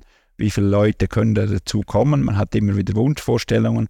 Und also ja, gewisse Sachen hat man einfach, ich sage mal, zweite Prio oder man kann nur so viel investieren, dann ist vielleicht noch nicht das super Rahmenprogramm, wie es nachher sein muss. Aber wir müssen gewisse Sachen schon üben. Also das, das Wichtigste, das Schwierigste ist eigentlich, Leute zusammenbringen, die vorher nicht miteinander gearbeitet haben die nicht wie bei der Unternehmung einfach jetzt im Büro sind und dann arbeiten zusammen, also mhm. heute vielleicht nicht nur im Büro, aber trotzdem permanent fast im Austausch sind, sondern sind eigentlich alles, viele sind, ähm, sind irgendwo temporär dabei, dann natürlich gegen Event mehr und trotzdem muss das irgendwo verkabeln, dass auch links und rechts zusammenkommen. Es ist immer so bei Eventleuten, dass du viele, ich sage mal so, viele Alpha-Tiere, ja. was gut ist, weil du brauchst die, die setzen um, ja. aber sie sind nicht immer ganz ich will es nicht negativ sagen, aber es ist trotzdem als Team musst du zusammenwachsen und das ist vielleicht nicht automatisch, dass die als Team arbeiten, sondern die sind gewohnt, vielleicht in ihrer Struktur, bei ihrem Event, da wissen alle, wie der ist. Und jetzt kommst du in eine neue Struktur mit anderen Leuten und, und man muss auch lernen, nicht über alles zu kommentieren, sondern du hast einen Bereichsleiter. Kleine Branche und diskutierst über alles. Hier haben wir bewusst Bereichsleiter und das ist ein bisschen Learning in dem Sinn, zu sagen, der macht das und der vom Marketing spricht nicht, wie der Sport die Spur macht oder umgekehrt oder, oder wer die Venue Production sein soll, sondern der konzentriert sich auf seine Aufgaben. Das ist, wenn du so wachst natürlich, am Anfang machst du wie alles und reden, liest du erst immer über alles, aber das, ist, das hat man keine Zeit mehr. Und ich habe gesagt, auch ich will nicht große OK-Sitzungen, die müssen in den Bereichen stattfinden wir haben eine harte Managementgruppe oder, oder OK-Sitzungen oder wie man es nennen will, wo nur die Bereichsleiter dazukommen oder diese Managementleute. Ja. Und das war eigentlich das erste Ziel. Und das ist eigentlich schon wichtig, dass du immer das Gedankengut hast, schon diese übergeordnete Gruppe zu bauen, von allem Anfang an. Gibt es denn bei euch in der Schweiz auch so freiwillige Helfer dann an den Renntagen, wie das in Deutschland der Fall ist? Brauchst du auch. Und das heißt bei uns Volontare, das ist die Helferorganisation. Ich denke, es ist jeden Fall das Herz der Veranstaltung. Gell? Die musst du auch irgendwo mal gut behandeln natürlich, äh, sowieso, pflegen und was auch immer. Jetzt bekommen die eine schöne Ausrüstung, gibt auch die Etikette, sind auch die Leute, die viel auch mit Leuten im Kontakt sind, mit Zuschauern. Eben darum hilft die Stimmung natürlich. Und er soll ja auch Freude haben, hier mitzumachen. Ah, macht das vielleicht sonst auch nur einmal aber es soll ein bisschen Motivation sein jetzt, wie das, wie das weiter sich wächst. Hast vielleicht mit der WM auch Möglichkeiten, wie, sag mal, neue, also wir haben nicht neue, es ist das erste Mal, dass wir das machen, aber trotzdem vielleicht Jüngere dazu zu gewinnen, ja. die auch nach 25 dabei sind. Gell? Helferwesen ist vielfach halt Leute, die mehr Zeit haben, vielfach ältere Leute, schon pensionierte Leute. Nicht, dass ich das negativ sagen will, aber physisch sind die natürlich nicht mehr gleich belastbar und andere, die dann Urlaub machen müssen, ähm, hast du dann auf einmal weniger Geld. Mhm. Aber auch die brauchst du. Aber die Helferorganisation, das haben wir jetzt nochmal ein bisschen neu aufgegleist, eine neue Person dazu bekommen. Und ähm, eben jetzt, du willst einen Helfer Info vormachen, eben Bekleidung machen, Stimmung machen. Und das ist eigentlich jeder im Bereich dann zuständig für das, auch diese Stimmung weiterzuführen. Weil es lebt von dem, gell? Ja, hat man auch schon selber miterlebt. Aber was sind denn allgemein so die Ziele eines solchen Events? Ja, die Ziele, eigentlich, wie das, das erste, was ich gesagt habe, ist, was für den Biathlonsport zu bewegen. Gell? Aufmerksamkeit. Ähm, es ist im Tourismus hier, wie gesagt, die Wellenserei, der andere große Event schon gemacht. Es ist, äh, ich glaube, jemand in der Destination Tourismus machst du Event-Marketing, weil du willst Aufmerksamkeit gewinnen. Das ist sicher etwas Wichtiges für die Region, für den Tourismus. Es hat, sagen wir, hat viele deutsche Fans. Es ist ein, eine Platzierung, ein Türöffner, um die Lensereide so zu platzieren. Das ist ein touristischer Wunsch. Veranstalter willst du sagen, wow, das war ein genialer Event, ich komme als Zuschauer wieder, Athleten sind zufrieden, es hat rundum geklappt, ist sicher jetzt das generelle Ziel natürlich auch für die, die Zuschauer herkommen müssen und sagen, wow, das war ein Erlebnis, es war ein toller Tag, den ich erlebt habe. Und eben es war preiswert, weil der ÖFA war dabei, die haben an das gedacht und es war was geboten für uns vor Ort. Und äh, sag mal, vom Vorstand bis natürlich immer noch sagt, wir müssen es auch wirtschaftlich nachher auf eine Null bringen, also nicht nur ein Riesenloch reinbringen, wo du auch den Druck natürlich hast. Aber ich glaube, das Hauptziel ist wirklich Begeisterung für den Sport zu mhm. machen mhm. oder Sport noch mehr zu machen. Das erste Heimspiel wirklich auf die Bühne zu setzen, das in der Schweiz jetzt, wenn das erste Mal Biathlon Weltcup ist und auch das erste Mal Biathlon WM ist, ähm, dass das wirklich das einen neuen Fokus erhalten kann, wo, ähm, sagen wir mal, dieses, wie gesagt, das Drama vom Sport beim Schießen wirklich noch mehr, nicht gleich alle Nerds werden, aber trotzdem begeisterte Zuschauer und das in Zukunft noch, noch intensiver verfolgen. Und schlussendlich noch weiter gedacht, natürlich, wie viel Euphorie kannst du mit, mit Legacy-Aufgaben nachher vielleicht auch veranstalten, braucht natürlich länger, weil es ist irgendwie Veranstaltung, Legacy bei Nachwuchs für Biathlon gewinnen ja, kannst. Ja. Oder wo viele Skiclubs machen Aktivitäten heute schon, wie viele Schulprogramme sind nötig, um einen ersten Kontakt haben, wie bringst du die Kinder dann zum, zum Skiclub, zum mehr zu machen. Ich sage, Biathlon ist eigentlich Schnaufen und Schießen. Und ob du jetzt mit Ski das machst oder mit dem Rad das machst oder mit zu Fuß was eine Runde machst oder ein Handicap-Parkour machst und schießt oder was auch immer, das sind alle Formen, wo du eigentlich beim Schulsport das sehr gut mhm. integrieren kannst. Weil es ist auf einmal andere Leute oder andere Kinder, die sich für das auch begeistern. Darum denke ich, da hat der Biathlon wirklich viel und ich sehe viele Skiclubs, die, die heute beides schon anbieten wo, wenn du gefragt hast, vor zehn Jahren, wer praktisch keiner es gemacht hat. Aber jetzt geht es ja wie mit dieser, mit der Schwungmannschaft natürlich auch Resultate. Es hilft auch immer natürlich Events zu Hause. Darum sage ich Begeisterung Biathlon Schweiz ähm, ist sicher etwas, etwas Entscheidendes, wenn du wenn du solche Veranstaltungen machst. Jörg, ich finde, du hast jetzt schon einen schönen Stichpunkt angerissen, was die finanzielle Sache angeht. Kann man sich, glaube ich, gar nicht so sehr vorstellen, was kostet es denn, so ein Event überhaupt auszurichten? Kann ja schon sagen, also ein Weltcup äh, rechnen, also Schweizer Franken, Euro, mhm. nehme ich das eins zu eins. Das ist vielleicht so, das ist eigentlich ein, bis bei einem Weltcup bei knapp äh, mit, mit Preisgeldern und alles sind das knapp 4 Millionen. Eine WM inklusive Preisseller sind ungefähr 13 Millionen. Ja. Und die von der Finanzierung her, wenn wir gleich das, wie bringen wir das Geld zusammen, bevor wir es ausgeben, ja. klar, das sind die Beiträge in der öffentlichen Hand. Das heißt in der Schweiz die Gemeinden, die hier mitmachen. Da mussten wir auch im Juni noch voll Volksabstimmung. In der Schweiz stimmst du immer wieder ab. Also Urnenabstimmung sogar. Das sind eigentlich wie drei Gemeinden. Zwei haben das schon per Urne. Eine hat jetzt eine Gemeindeversammlung für die WM, mhm. für die Weltcup sind die Beiträge schon gesprochen. Das andere ist der, bei uns als das Kanton, also sprich Bundesland, wo du Beiträge holen kannst. Es ist immer wieder abhängig der Schweiz vom ersten. Was gibt der erste, dann, dann stocke ich auf. Und der dritte Beitrag von was, was WM ist oder eine Europameisterschaft ist auch der Bund, die unterstützen. Mhm. Das ist eine Einnahmequelle, die andere sind was aus Fernsehrechten, Sponsoring, Sponsoring kommt. Da ist die EU, IBU aufgestellt mit der EBU, sprich Infront. Da sind Verträge da, das ist klar definiert, was kommt. Und die weiteren Einnahmen, die du hier hast, sind, sind das Ticketing selber, das VIP-Ticketing, Catering als solches, ähm, wo Einnahmen sind. Und so schaust du, dass du auf diese Beträge kommst, damit du eben schlussendlich schon eine ausgeglichene Rechnung ankommst. Das ist auch der Druck der öffentlichen Hand, den wir haben. Ja, wie groß ist dieser Anteil der öffentlichen Hand? In Prozenten bei der WM sind das, ich sage, das sind ein Drittel, gut ein Drittel. Oh ja, das ist schon mhm. ordentlich, ganz klar.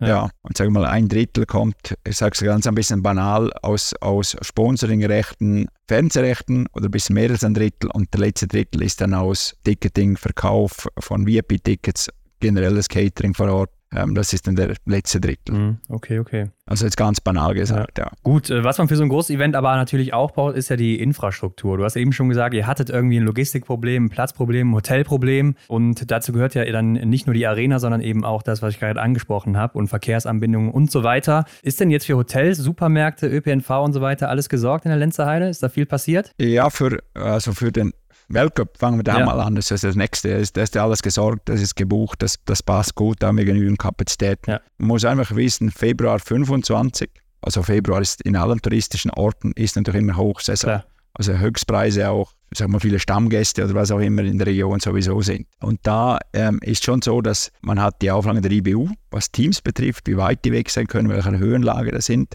Da haben wir eben, als ich anfing, waren relativ wenig Zimmer da, jetzt haben wir mehr Zimmer gewisse Mannschaften sind jetzt auch schon gebucht. Wir sind auch dran, um jetzt zwei, drei Lösungen zu finden, wo wir diese notwendigen oder IBU-Reglemente erfüllen können. Wir sind noch nicht ganz an der, an der Ziellinie in dem Sinn, Aber wir sind mal, äh, sagen wir seit einem Jahr hat sich das schon stark geändert auch, wo, wo man Kontingente auch bekommen kann, wo man auch als, o, als Organisationskomitee aber auch mittragen muss. Also wenn die IBU-Preise im Februar hier sind, dann bekommst du keine Zimmer, da gibt dir niemand was. Also wir müssen es aufstocken. Das heißt für uns als Organisationskomitee sind das wie Kosten, weil du zahlst jedes Zimmer in dem Sinn mit oder musst einen gewissen Beitrag abgeben. Und das macht bei uns, ich sage es mal auch über den Domen, sicher eine halbe Million mhm. Euro, mhm. die du eigentlich nur mittragst, ohne dass du was mehr hast. Oder? Ja. Aber das ist, ähm, die Situationen sind alle Weltmeisterschaften in touristischen Orten, und das ist egal ob nordisch oder alpine WM oder Biathlon WM. Die meisten Orte sind touristisch auch ausgelegt und die haben dann auch andere Gäste. Und da sind einfach die Preise sind halt nicht wie jetzt im Dezember, ja. wo es vielleicht viele dankbar sind, dass ein Event läuft. Aber im Februar ist einfach Auslastung schon sehr hoch. Und die, die Lenzerheide hat eine sehr starke Auslastung,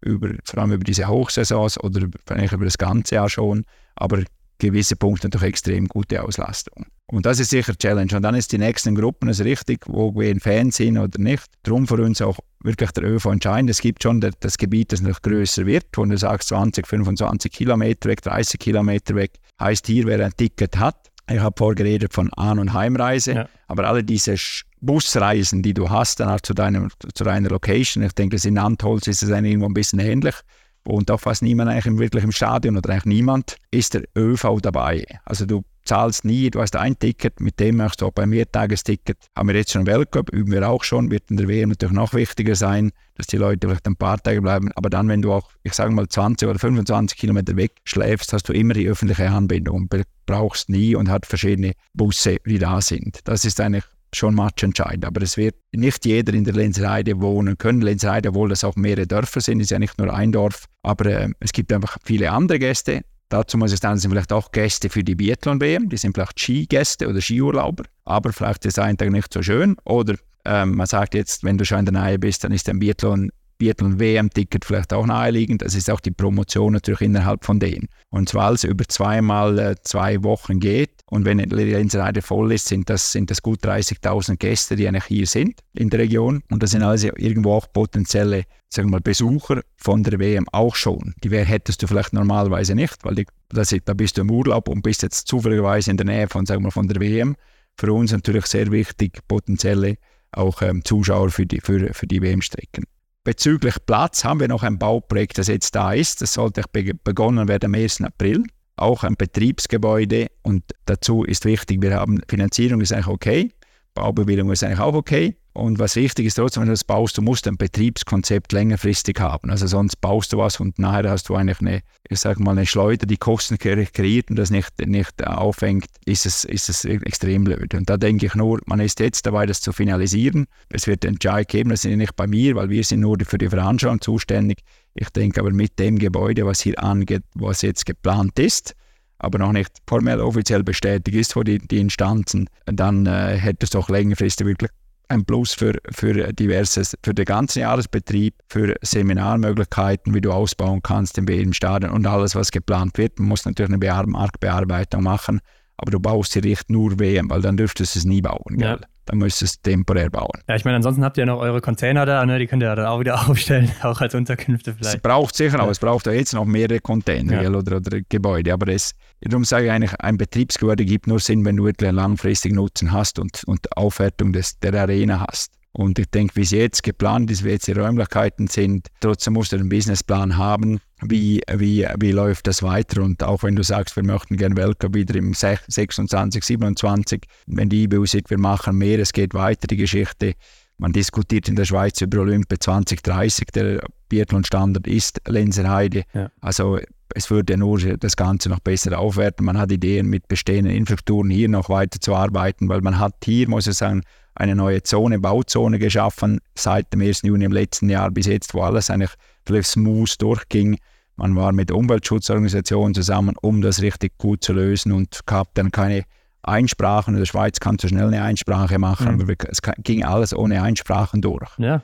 Also wenn du fragst, was habe ich alles gemacht, dann waren das alles auch Projekte oder es hat nicht gestoppt, nur jetzt halt Veranstaltungen zu sehen, sondern mich interessiert natürlich schon weiter, das so zu treiben. Also der Standard hat nach der WM einen Stempel aufbekommen, wo, wo mehr geschaffen werden kann, auch zukünftig und diverses geschaffen wurde. Es ist einfach der Zeitpunkt relativ knapp, vor allem wenn du bauen möchtest noch, gell? Ja, du sprichst es schon an, ne? in Zukunft geht es ja auch eben da weiter oder soll da weitergehen. Also ihr wollt ab 2027 jedes zweite Jahr einen Weltcup austragen und dazwischen auch Tour de Ski.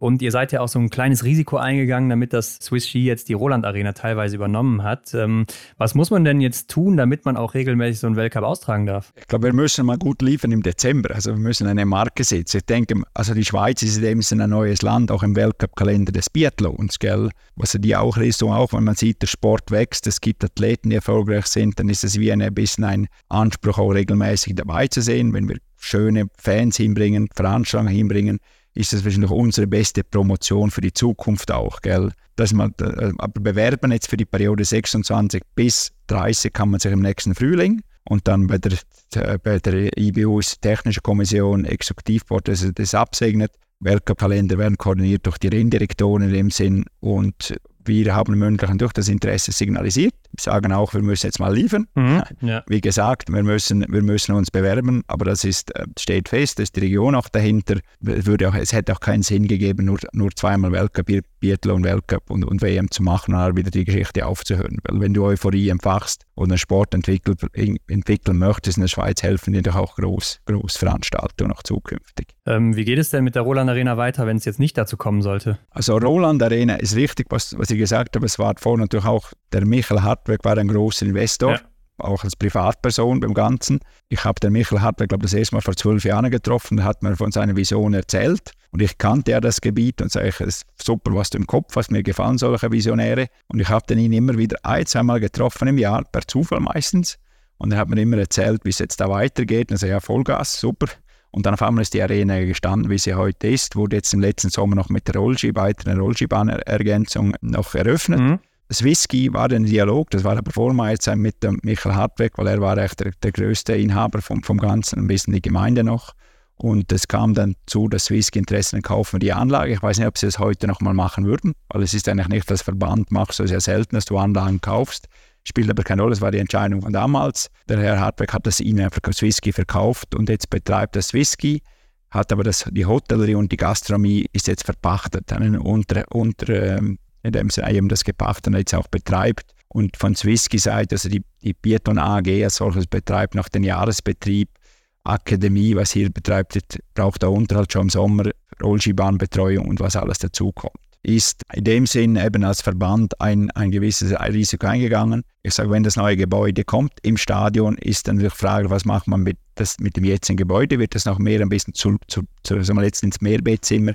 Gibt es Ausbauprojekte, die es schon gibt, wo man sagt, es gibt ja auch mehrere Möglichkeiten, das zu einem wir mal, richtigen Hotel umzubauen. Es gibt einen Zusatzbau, den man auch schon jetzt mal anschaut. Von der Umzonung, wie wir es gemacht haben, ist das alles möglich. War vorher auch nicht möglich, aber jetzt gibt es das.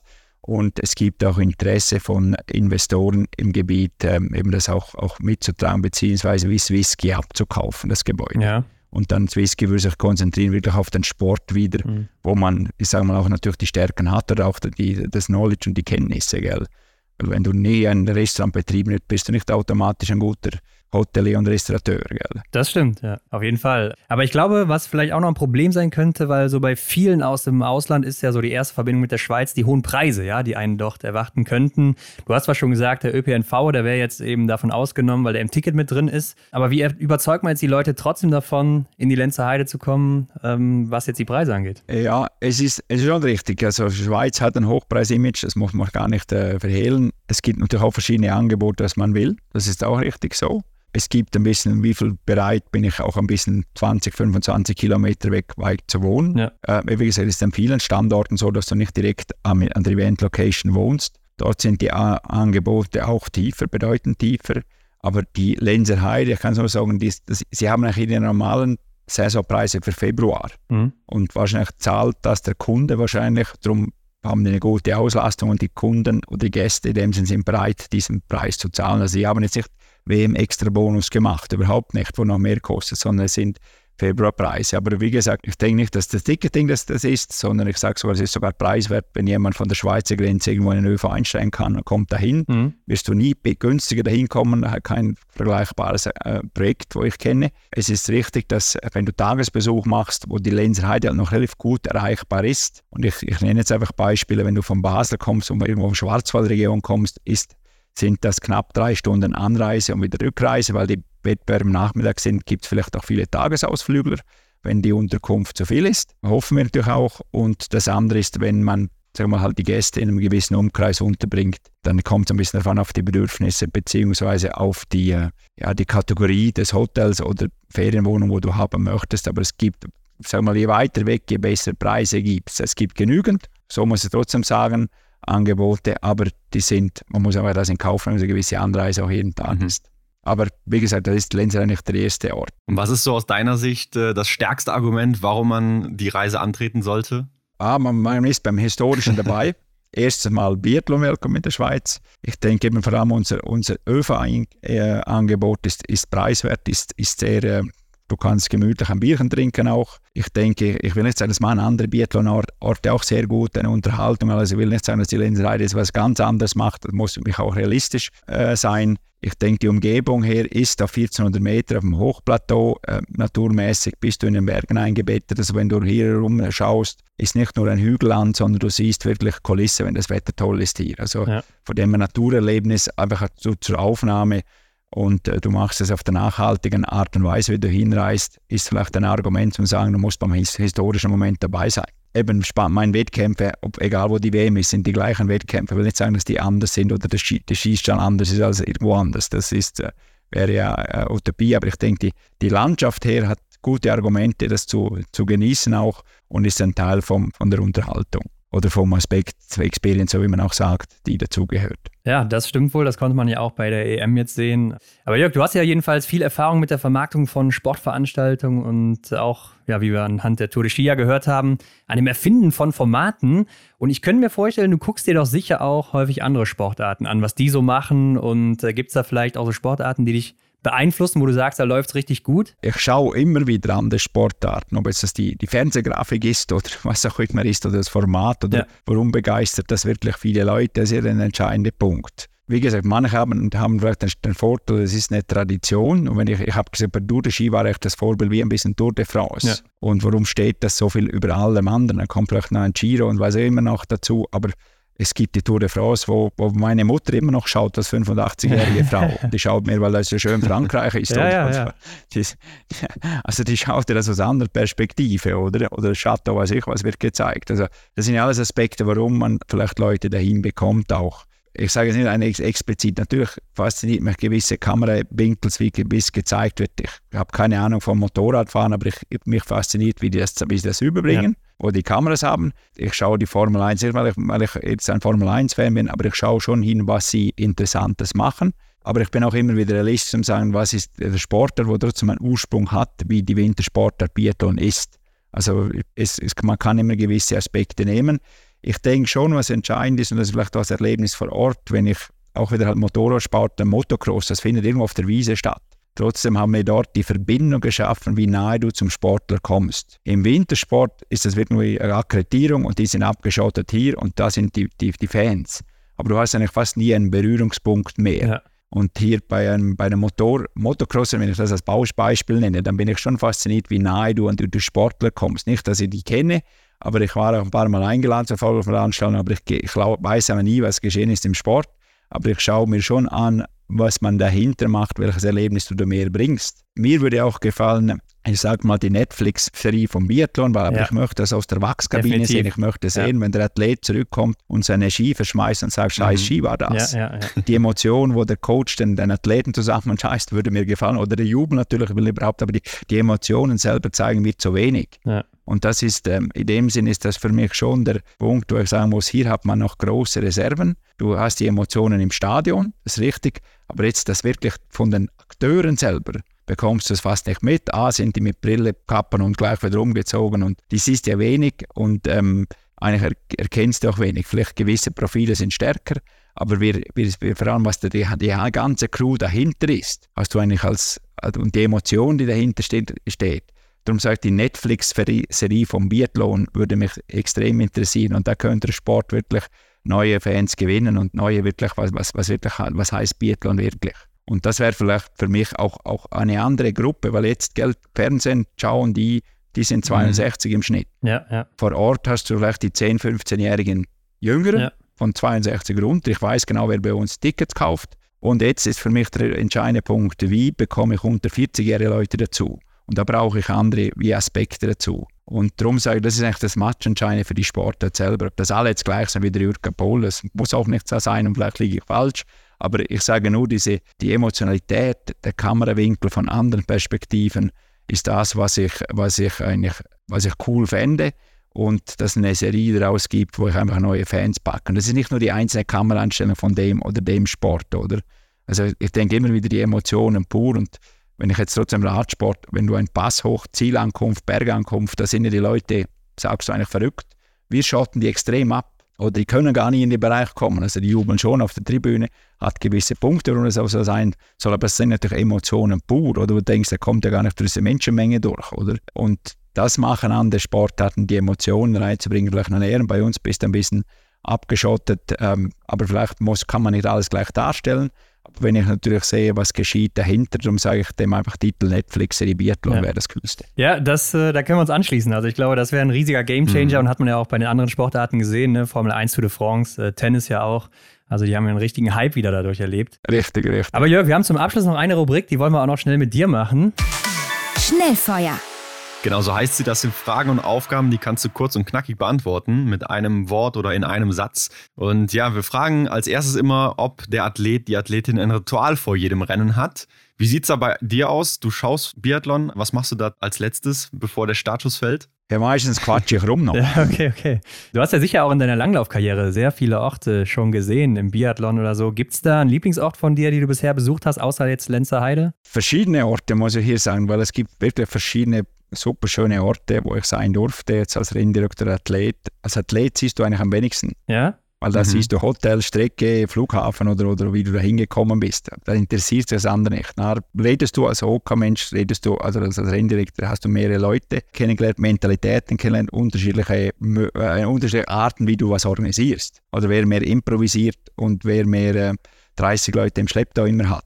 Also das war eigentlich das Geniale dabei, unterschiedliche, mit unterschiedlichen Mentalitäten mhm. zu arbeiten. Und welcher Ort ist dir so als erstes in den Kopf gekommen gerade? Nein, ich denke, ich, ich denke Oslo ist immer ja, okay. von der Strecke her, weil die Atmosphäre draußen ist, weil da lebt es viel, ähm, ob das Biathlon ist oder, oder, oder Langlaufwelt, wo ich dabei sein durfte, ist, ist wahrscheinlich der Ort, wo, wo einfach die Begeisterung vom Sport überschnappt. Das sehen auch die, die, sagen wir, die Sportler, die das mit, direkt miterleben. Aber wenn du das danach schaust, dass du schaust, dass nicht so viel Überfluss ist und die Strecke nicht ein Spielplatz ist, sondern die wieder am Tag bereit sein muss, dann hast du andere Aufgaben als OK, aber es, ist, es lebt von dem. Das 6000 über Nacht draußen im Wald. Welche ist deine Lieblingsdisziplin im Biathlon? Äh, Verfolgung, Massenstart. Äh, stehen oder liegen schießen? Stehen. Und was ist das Coolste für dich am Biathlon? Das Schießen, das Drama am Schießen. Gibt es denn etwas, was dich an deinem Job im Bezug auf Biathlon auch nervt? Nein. Und welcher war bislang dein schönster Moment im Biathlon? ich denke, als Zuschauer will ich sagen, wenn, wenn der, die Jubel, die Emotion der Sportler, wenn du siehst, die sind Freude, die gewinnen oder die machen erfolgreiche, erfolgreiche Action, ähm, in dem Sinn, ich glaube, die jetzt die Spannung, der schönste Moment ist eigentlich der Aufbau in der Veranstaltung, das zusammenzubringen. Es ist nicht nur der Moment. Na, bin ich vielleicht froh, es ist der Weltcup geschehen dann. Ich weiß nicht, ob du noch welche hast, aber vielleicht hattest du welche. Vorbilder im Sport oder vielleicht auch außerhalb vom Sport in deinem neuen Job. Gibt es da wen? Früher als junger Athlet, äh, vielleicht epochenweise, hatte ich schon Sportler, die waren einfach gute Athleten zu der, der Zeit. Oder? Die habe ich einfach so mitgenommen. Ich habe alle, alle kennengelernt, auch jetzt eigentlich. Ähm, es, es, ich habe keine spezielle Person im, im, im, im Kopf. Ich bewundere starke Persönlichkeiten mit eigenen Meinungen und die die wirklich umsetzen sind. Okay, dann kannst du jetzt den besten Biathleten der Welt zusammenstellen. Welche Eigenschaften würdest du nehmen und von wem? Es ist egal, ob Frau, Mann, aktiv oder inaktiv. Im Herrenbereich im Moment ist es wahrscheinlich ein Bö, der, viel, der vieles einfach gut kann, der ist ein guter Läufer. Vielleicht ist er nicht der beste Schütze. Zu einer Zeit würde ich sagen, Martin Fotgard war einfach der Master, mhm. weil er war auch der der Coole, auch wenn er hin, er war taktisch clever. Ja, ja. Und Bö ist jetzt wie ein bisschen ein Überflieger, aber Fotgard hatte für mich noch der, das strategische Wand zu wissen, wann er attackiert oder wie er die Leute in dem Sinn mit, mit seinen Einlagen, wie schnell er sie in einen Anschlag bringt, weil er schneller schießt oder was auch immer. Das war die Strategie wirklich von dem her.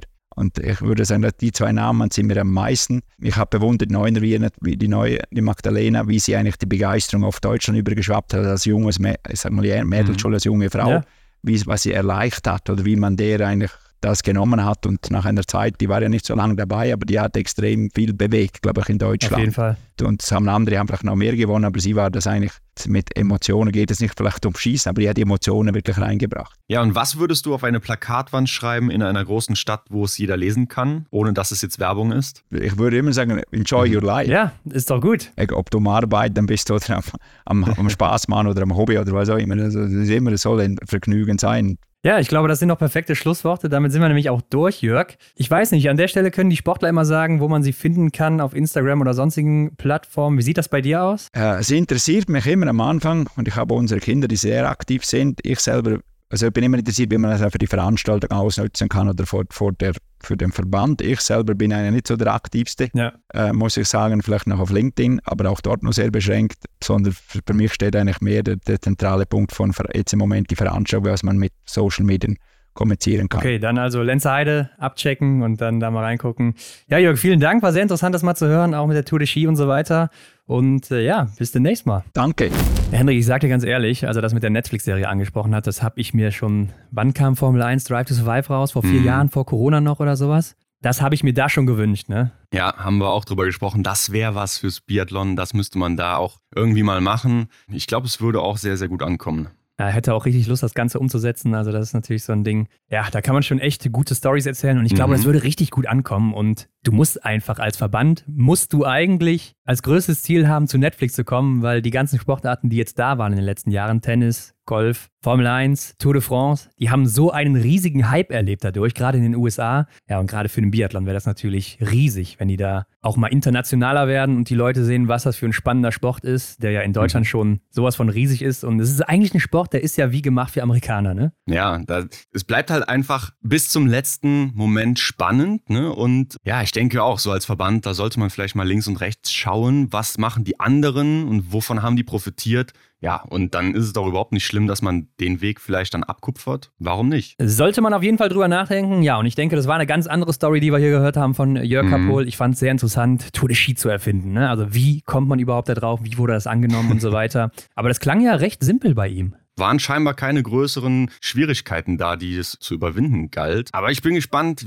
was das Ganze dann auch jetzt so für die WM in Lenzerheide bedeutet. Ne? Also was er da vielleicht noch so für anderen Input mit reinbringt, um das Event einfach nochmal ja, einzigartiger zu machen. Und ich denke, die ÖPNV-Sache, die kann es schon interessant machen für umliegende Länder, dass man irgendwo am Rande der Schweiz parkt und dann vielleicht mit dem Zug reinfährt oder direkt mit dem Zug aus dem eigenen Dorf, Land, wie auch immer. Weil wenn man sich dann da im öffentlichen Nahverkehr frei bewegen kann mit diesem Ticket, dann kannst du ja einfach mal von der Grenze, zack, einen Tag morgens dahin, abends wieder zurück, fertig. Mhm. Hast einen geilen Tag erlebt, hast Biathlon miterlebt, vielleicht sogar eine WM dann, wenn es um 2025 geht. Also die Idee finde ich gar nicht schlecht müsste man nur mehr nach außen tragen, damit das auch alle erreicht. Stimmt, sowas ja, gibt dem einen oder anderen vielleicht dann doch eher noch die Möglichkeit, überhaupt daran teilzunehmen. Ne? Also finde ich auch eine sehr, sehr coole Sache. Gut, Leute, ansonsten findet ihr natürlich alle Infos zu Jörg und zu uns wie immer in den Show Notes oder vielleicht besser gesagt zur Biathlon Lenzer Heide Arena. Schreibt uns gerne Feedback oder was auch immer ihr euch wünscht per DM bei Instagram oder gerne auch unter das Folgenbild. Lasst ein Abo da, klickt auf die Glocke, gebt fünf Sterne.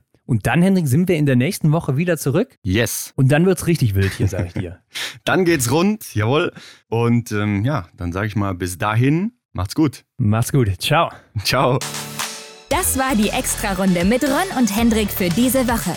Neue Folgen gibt es jeden Montag, überall, wo es Podcasts gibt.